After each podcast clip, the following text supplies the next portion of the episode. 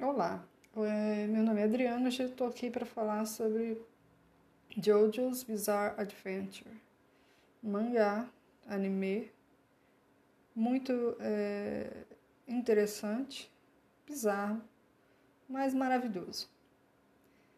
É, vou falar sobre toda a série, é, vou provavelmente dividir esse esse podcast em várias partes, porque são várias partes, para tentar falar de uma maneira né, um pouco aprofundada, tentando não dar spoilers e fazendo alguma espécie de crítica né, sobre a, a obra.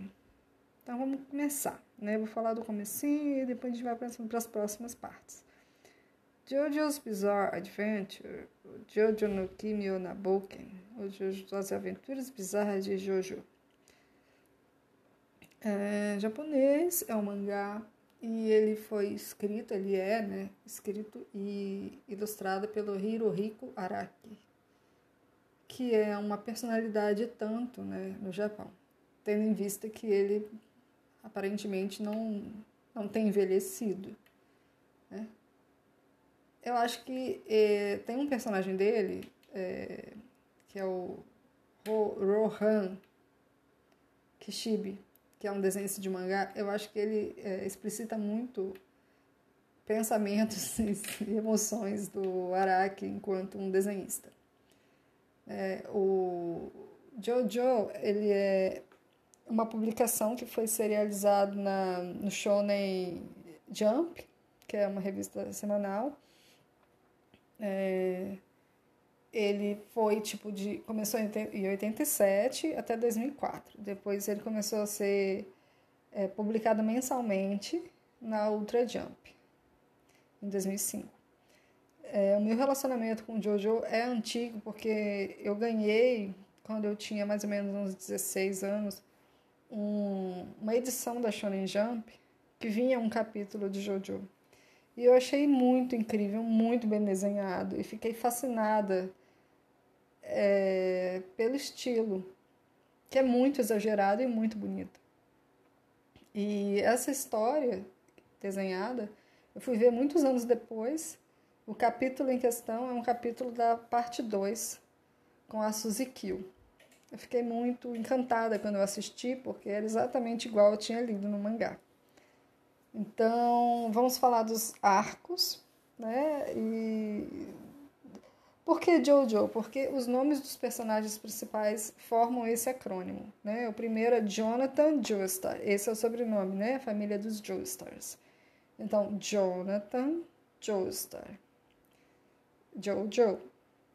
E foi muito interessante para o autor, porque ele pôde depois pegar um neto, né? E colocar o Joe e depois o Joe e daí por diante.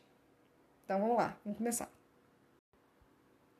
Muita gente fala que você pode pular as partes de Jojo, principalmente a primeira, o que não é verdade. não é verdade absolutamente. Apesar das partes serem independentes umas das outras, a primeira parte é muito importante para você entender por que o Dio é um vilão tão execrável. Né? É um dos vilões que nós amamos odiar. Ele é muito odiável, né? É, a primeira parte, o protagonista é o Jonathan. Uh, Jonathan é um rapaz bondoso, é, inocente, é, e assim, criado numa família rica, né? Ele é filho do George Joestar. Uh, o George e a mulher e o neném, né, o filho, estavam um dia numa carruagem é, e aí é, houve um acidente. E aí o pai do Dio, chamado. Ai, como que é o nome dele? É uma pessoa má também, porque pai do Dio. Dário. Dário Brando ele viu aquele acidente ali acontecer, ele foi lá roubar as pessoas. É, inclusive um acidente super sério, porque a mãe do, do Jonathan morreu nesse acidente. E aí ele ia roubar, e aí, mas o George estava vivo, o George, pai do Jonathan, né? Ah, muito obrigada por você ter vindo aqui me salvar. Quer dizer, ele é, entendeu errado o que, é que o Dário estava fazendo ali. Aí o Dário também ficou assim, dito pelo não dito, né? Ah, tá bom, tava te ajudando mesmo, pô. Aí o cara, é, George, né? Olha, eu tenho débito com você tudo mais. Você pode me procurar depois o quanto você quiser, eu te dou uma ajuda e tudo mais. Ficou por isso. O que que aconteceu? O Dário lembra-se disso depois de um tempo. O Dário tá à beira da morte, né? Sei lá, morrendo de cirrose, super bêbado. E o Dio, o filho dele, é... esperando que o pai morra, né? Extremamente mal o Dário fala, olha, vai lá na, na mansão de George, de, ele, de, ele me deve um favor, você vai lá e pede para morar na casa dele. Isso acontece, o George recebe o Jill de forma muito calorosa, olha, é, Jonathan, né, que é o filho de Jill agora é seu irmão, trate ele bem e tal. Mas o Jill não estava satisfeito com isso. o Jill queria era a casa, era a vida do Jonathan, era infernizar a vida do Jonathan, que, poxa, não fez nada para ele, na verdade até queria ajudá-lo. É, eu sei que as coisas vão acontecendo de uma forma muito é, orgânicas, digamos assim. Nada é muito rápido. As coisas acontecem naturalmente, assim. O Dio, ele faz o possível para o pai do Jonathan odiá-lo. Ele se finge de bonzinho. Ele tenta matar o cachorro do Jonathan à toa, de, de alegre, só para sacanear. Ele tenta sacanear o romance do Jonathan, porque o Jonathan gosta de uma moça chamada Irina. E eu sei que é,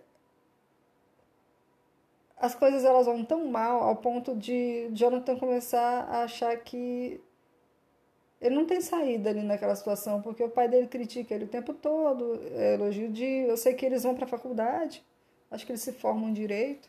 Na faculdade, o Dio finge que está tudo bem. Eu sei que aí eles voltam, mas o Jonathan não compra essa ideia, não. Eu sei que eles voltam. É, e aí, isso tudo acontece na Inglaterra, tá? O cenário é a Inglaterra. Lá em 1888. Em 1888, é, o Jonathan volta para casa depois de terminar a faculdade, né? Jill também. E aí acontece do George, o pai do Jonathan, estar muito mal de saúde. E o Jonathan começa a perceber que deve ter alguma coisa errada acontecendo e faz toda uma investigação. Eu sei que indo fazer essa investigação, ele encontra uma pessoa chamada Speedwagon, que é um cara que fica encantado com a maneira com que o Jonathan é um cara maneiro, leal, sabe? Que o Jonathan é muito gente boa. É um exemplo, sabe? É um exemplo de cara. E aí vai ajudar o Jonathan a resolver seus problemas na vida. Eu sei que o problema que acontece é que o Dio, o Jonathan, ele. Eu não sei agora, agora eu tô confusa. Se ele se forma em direito ou se é em arqueologia. Porque o, o Jonathan é, começa a pesquisar uma máscara que o pai dele tinha em casa. Uma máscara asteca, ou maia, ou inca, qualquer coisa do tipo. Inclusive era a máscara que teve com ele durante todo o tempo, desde aquele acidente, porque o pai dele foi encontrar essa máscara lá do outro lado do continente. E aí ele descobre que essa máscara tem poderes estranhos, poderes sombrios, e é o Jill que toma conta dessa máscara primeiro. É... Vou tentar fazer um, um, pular aqui um pouco a história, mas assim, só para. Porque assim, não quero falar exatamente o que acontece, porque senão vai tirar a graça, mas a verdade é que o Jill, ele. A partir dessa máscara, se torna um vampiro né? Não vou contar como, nem que, que circunstâncias isso envolve, porque é bastante emocionante. Mas eu sei que o Jonathan consegue aprender uma técnica nova para conseguir vencer o Jill. E no final da história, é, o Jonathan consegue vencer, mas aí fica um ganchinho para a próxima etapa, que é a parte com é, que vai acontecer depois. É, é eu não posso contar agora. Né? Não quero fazer um, um spoiler, sei lá. Mas assim, é uma história que é inicial, os personagens eles são bem estilo é, Rambo, sabe assim, bem é, bem shonen, bem Arnold Schwarzenegger, sabe? Sylvester Stallone bem fortões e tal. É, e é bastante ah, tranquilo, digamos assim. Os poderes mágicos que começam a aparecer, os poderes especiais, são lá para metade e são relacionados a esse Ramon. É... E é basicamente isso. Vamos lá então para a próxima etapa. Aí não pode perder essa etapa, porque você vai ficar com raiva do Dio e esse é o objetivo, ter raiva do Dio.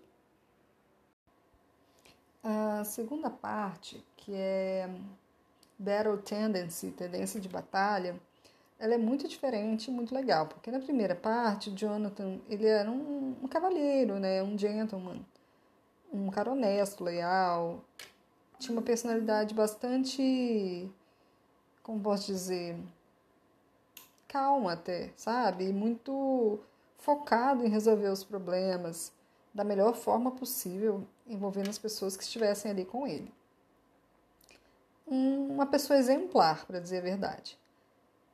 E na segunda parte, a gente vai ter o neto dele, que é o Joseph Joestar, que é completamente diferente dele. Apesar de ser uma pessoa boa, é, leal aos amigos e bastante honesto, ele é muito engraçado, ele tem. É, faz piada com as coisas, ele resolve as coisas de uma forma muito esperta e inteligente. Na verdade, um dos maiores talentos que ele tem, uma, das, uma das maiores qualidades que ele tem é a inteligência dele. Ele é muito inteligente. É, e ele consegue até antecipar falas dos inimigos ou dos amigos, é, devido à inteligência dele. Então, assim, essa parte, ela aconteceu, ela foi publicada, serializada de 87 a 89. Foram 69 capítulos, durou mais ou menos de um ano a um ano e, é, um ano e meio, né? E, bom, se passa mais ou menos 50 anos depois daqueles acontecimentos do Phantom Blood, do, né, da primeira parte. E o Joseph Joestar, para muitas pessoas, acabou se tornando o protagonista preferido da série, porque ele realmente é bastante carismático. É, a, a primeira parte, é, pouco antes de terminar, o Jonathan ele contou com a ajuda de algumas pessoas é, que estudavam Ramon, né? E que estavam ali no final ajudando ele a derrotar o Dio toda aquela situação. Uma dessas pessoas surge no começo da história do Joseph Joestar, né? Joseph, ele não é mais em, é, inglês, ele está nos Estados Unidos. O ambiente dele é, é Nova York. E ele está transitando ali nas ruas e tal. É, bastante descolado, fazendo amigos, resolvendo problemas e também entrando em confusões. Ele foi criado pela avó, a Irina Joestar, que casou com Jonathan, né? E não tem mãe e tal. Mãe morreu, pai morreu. Assim que é a história. E ele herdou a, o Ramon do avô dele, do Jonathan, né? Então você tem ali uma confusão em torno de, da Segunda Guerra Mundial, os nazistas, os nazistas querendo dominar um conhecimento que está por trás da máscara de pedra, né, é, que o Jill tinha, que era do George, o pai do, do Jonathan. E aí, esse lugar que tem a máscara e tem outras informações é o México. E por uma série de, de, de questões, o Joseph acaba envolvido nessa situação, porque o Speedwagon, que é uma, o amigo né, do, do avô dele, que ajudou a criar ele, é sequestrado por um, uma, um personagem do passado, que foi da história do avô dele. E quando ele vai atrás para conseguir é, resgatar o Speedwagon, ele se envolve com essa questão dos homens do pilar, que estão acordando e que são extremamente fortes e são vampiros. E ele se envolve também com os nazistas que estão querendo é, usar a força dos homens dos pilares para conquistar o mundo, né? Então, eu sei que Joseph acaba salvando o Speedwagon, derrotando o primeiro homem do pilar, e só que a coisa não acaba por aí. Eles acabam descobrindo que tem outros homens do pilar, que a questão ela vai ficar um pouco mais complicada. Eles viajam para Roma e eles encontram o Caesar Zeppeli, que é um filho, filho, neto, neto. É, do, na verdade, é de, de, um, de um legado, né? é, um, é um pessoal que o Zeppeli, na verdade, primeiro lá, que ajudou o Jonathan a aprender o Ramon, agora ele está ali. Ele é da Itália, né? E ele está ali naquela situação para ajudar o Joseph. A princípio, eles não se dão muito bem, isso é muito legal, porque o relacionamento deles já começa é, muito zoado. E depois eles começam a ser amigos durante o treinamento e a amizade deles é, fica cada vez mais forte. Eles têm personalidades muito diferentes é, e conflitantes. Na verdade, parece que um quer aparecer mais que o outro. Né? Eles são jovens, eles são muito engraçados. E a pessoa que vai treinar eles é uma personagem chamada Lisa Lisa. Ela usa um óculos escuros, ela usa uma Sharp toda trabalhada. E aí eles é, vão em busca de treinar para derrotar três homens do pilar que surgem é, também numa situação com o pessoal, os nazistas que estão lá na Europa. Né? Esses homens são Kars, Wamu e. Ah, em 33 dias, Joseph consegue treinar e aí ele vai atrás de derrotar essas pessoas. Então ele derrota um após o outro. Durante esse mesmo processo também ele conhece a Suzy Kill, que é uma. Ah, como posso dizer? Uma camareira, uma empregada da Lisa Lisa. Eles começam a implicar um com o outro, é, ter uma coisinha e tal, e no final eles acabam se casando. Né? É, isso tudo bem, posso dar spoiler, não tem problema, é fofinho. Eu sei que eles estão em busca, na verdade, de impedir derrotar, né, o mais forte é o Cars, dos três né, homens de, de, do pilar que aparecem na Europa. Então, é, a expectativa é que o Cars não consiga um, um cordão, um, um cordão, né, um pingente de um cordão, que é um amuleto, porque se ele conseguir é, esse, esse item, ele vai se tornar mega poderoso. Então, eles têm que impedir isso de acontecer. O legal dessa Battle Tendency é que ela é muito colorida, o mangá é muito bonito, os personagens eles continuam muito fortes, mas tem algo de, como eu posso dizer, andrógeno neles. Uh, os olhos, a boca, o cabelo, e uh, dessa parte em diante começaram roupas muito extravagantes, muito coloridas, e as poses. É, há ilustrações em que eu mesma tentei imitar as poses e não consegui. Tem uma ilustração de uma capa que o Joseph está fazendo um gesto com as mãos, eu não consegui imitar, muito complexo. É, então, nessa parte começam as, as poses, né? É, bastante difíceis de fazer. E, e a partir dessa etapa, a gente também vê como o Araki ele não tem medo de matar certos personagens, sabe? Você acha que o personagem não vai morrer, ele morre.